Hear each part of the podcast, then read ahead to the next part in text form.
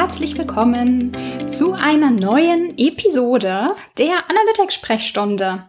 Heute ist gar nicht Montag und trotzdem gibt es eine neue Episode. Das liegt daran, dass du jetzt jeden Tag eine neue Episode in, in deiner Podcast-App finden wirst.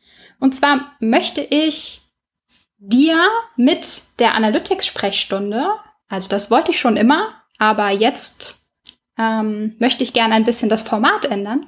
Also ich möchte dir mit der Analytics-Sprechstunde einen Einblick geben ähm, in meine Arbeit an Analytics-Setups mit meinen Kunden im Google Tag Manager oder auch in anderen Tools.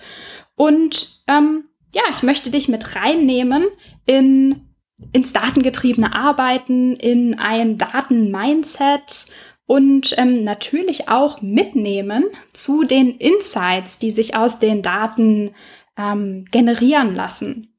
Und äh, da dachte ich mir, was eignet sich da besser, als mich einfach jeden Tag vor das Podcast-Mikro zu setzen und ganz kurz und knackig mit dir zu teilen, woran ich gerade arbeite. Ja, was, was habe ich heute gemacht? Woran habe ich gerade gesessen? Und zwar ähm, ist heute mein Online-Training gestartet, äh, das Analytics Boost Camp.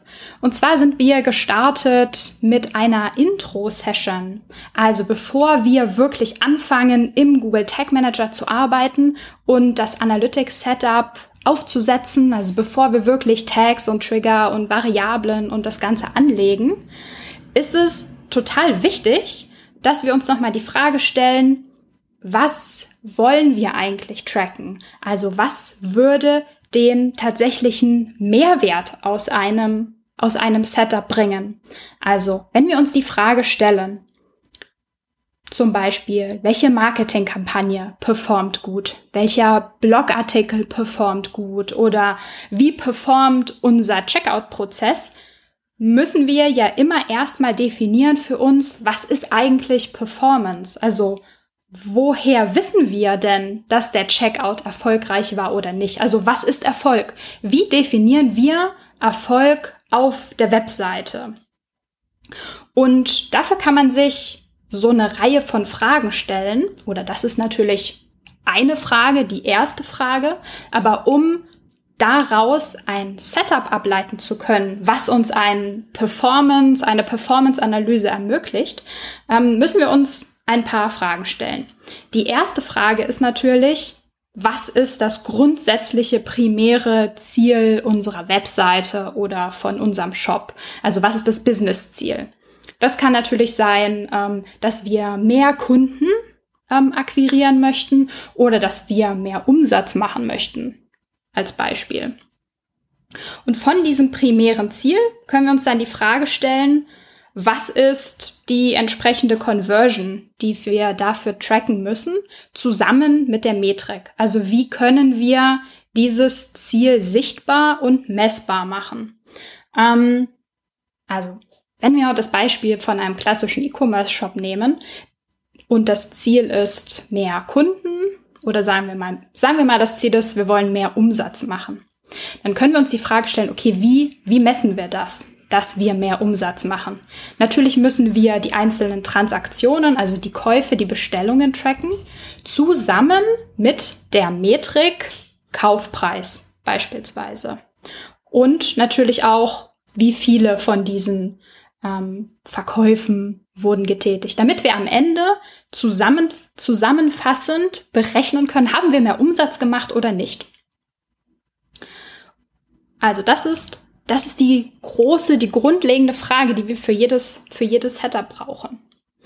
Ähm, was außerdem super wichtig ist, ist natürlich, also was wollen wir denn noch wissen, wenn wir unsere Website oder unseren Shop analysieren? Wir wollen natürlich wissen, ähm, wie haben die Nutzer interagiert? Also, wir wollen natürlich nicht alle möglichen Interaktionen tracken, sondern vor allem oder wir wollen tatsächlich nur die relevanten Interaktionen tracken. Also, welche ähm, Interaktionen haben wir auf der Webseite, die auf die finale Conversion einzahlen. Also welche Interaktionen kann der Nutzer auf der Webseite tätigen, die uns sagen, ah, das wird wahrscheinlich ein Kunde oder diese Interaktionen sind notwendig, dass der Nutzer sich ähm, eine Meinung bilden kann. Das können natürlich Interaktionen sein wie Newsletter-Sign-ups oder dass sich der Nutzer bestimmte ähm, Produktvideos auf der Seite anschaut oder ähm, dass er zum Beispiel mit einem Produktkonfigurator interagiert. Also all, all solche Sachen sind natürlich ähm, interessant zu analysieren, weil sie auf unsere finale Conversion aller Wahrscheinlichkeit nach einzahlen. Und die letzte Frage, die wir uns ähm, stellen, bevor wir, bevor wir, oder die letzte Frage, die wir uns stellen, um Klarheit darüber zu bekommen, was wir eigentlich für ein Setup brauchen und was wir eigentlich tatsächlich zum Beispiel im Google Tag Manager umsetzen möchten am Ende. Also die letzte Frage ist, was sind wahrscheinlich beeinflussende Faktoren für die Performance von der Webseite oder dem Shop. Also welche, ähm, ja, welche Dimensionen, welche Attribute, welche Eigenschaften, welche ähm, Unterschiede gibt es, die am Ende einen Unterschied ausmachen oder beeinflussen, ob der Nutzer konvertiert, also kauft oder nicht. Was meine ich damit? Was könnte das sein? Ähm, also solche Eigenschaften könnten ähm, Produkte betreffen. Also ähm, zum Beispiel, wenn ein Nutzer mit Produkten interagiert, die gerade ähm, im Sale sind, also die Eigenschaft Sale haben, könnte es sein, dass er eher kauft. Oder wenn der Nutzer ähm, zum Beispiel ähm, vorher einen Banner geklickt hat, der eine, ein bestimmtes Sale oder ein bestimmtes Produkt im Sale ähm, angeteasert hat. Ähm, Informat solche Informationen, die interessant sein könnten, können aber auch den, den ganzen Shop oder die Seite ähm, betreffen. Zum Beispiel, welche Sprache hat der Nutzer eingestellt gehabt? Ähm, oder war der Nutzer vielleicht eingeloggt, als er mit der Webseite interagiert hat und zum Beispiel den Produktkonfigurator benutzt hat oder sonst irgendetwas auf der Webseite gemacht hat. Ähm, und wenn er eingeloggt war, haben wir dann zum Beispiel in unserem CRM Daten darüber, ob das ein ähm, ein treuer Kunde ist, ob das ein Kunde ist, der häufig kauft oder nicht. Also das sind alles ähm, Informationen, die wir am Ende nutzen können, um Hypothesen zu testen. Also um uns die Frage zu stellen, was funktioniert besser? A oder B? Auf welcher Seite, ähm, oh ja, welche Seite performt besser zum Beispiel? A oder B? Oder ähm, wird der, der Checkout besser durchlaufen, wenn A oder B. Also wir brauchen immer ein, ein, eine Möglichkeit, Segmente zu bilden aus unseren Daten, um, ähm, ja, um rein reinschauen zu können, also um einen Vergleich anstellen zu können. Was hat besser funktioniert? Und dafür brauchen wir am Anfang auf jeden Fall ein kleines Brainstorming, welche Eigenschaften wir denn interessant finden, welche Eigenschaften ähm, wir denn denken, dass unsere Kunden die haben oder die wertschätzen ähm, und die vielleicht am Ende die, die Transaktion beeinflussen. Genau. All das sind Punkte, die, ja, die man auf jeden Fall bedenken muss, bevor man sich ein Setup macht. Oder nicht nur eigentlich, wenn man sich an ein neues Setup macht, sondern natürlich auch, bevor man zum Beispiel ein Setup weiterentwickelt, ähm, von einem Webseiten-Relaunch. Ähm, und es ist auch mal super interessant, äh, so eine Art Backlog an Fragen zu haben, die man an seine Daten stellen möchte und wo man vielleicht eine Setup-Erweiterung braucht.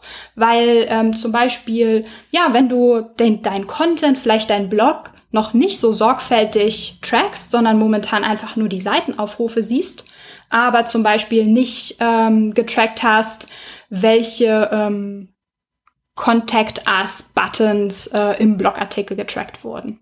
Also, wenn du die Frage im Hinterkopf hast, hey, wie performt eigentlich der Blog oder könnte man den Blog noch, noch besser machen, die, die Nutzer-Experience noch besser machen, einfach mal aufschreiben, ähm, all diese Fragen, die ich ähm, praktisch jetzt genannt habe, die wir gerade durchgegangen sind, ähm, mal durchgehen, in so ein Dokument schreiben, Ideen für zukünftige Fragen, für zukünftige Trackings, kann man da alles festhalten. Und das ist super nützlich, wenn man ähm, kontinuierlich an seinem Setup arbeiten möchte, kann man sozusagen immer wieder darauf zurückgreifen.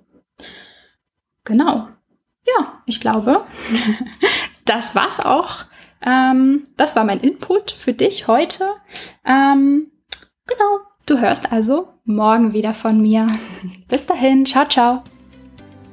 Die Shownotes findest du wie immer unter analyticsfreak.com slash podcast. Ich würde mich außerdem mega über Feedback jeder Art freuen. Also schreib mir gern eine Mail an maria at analyticsfreak.com oder über meine Social Media Kanäle.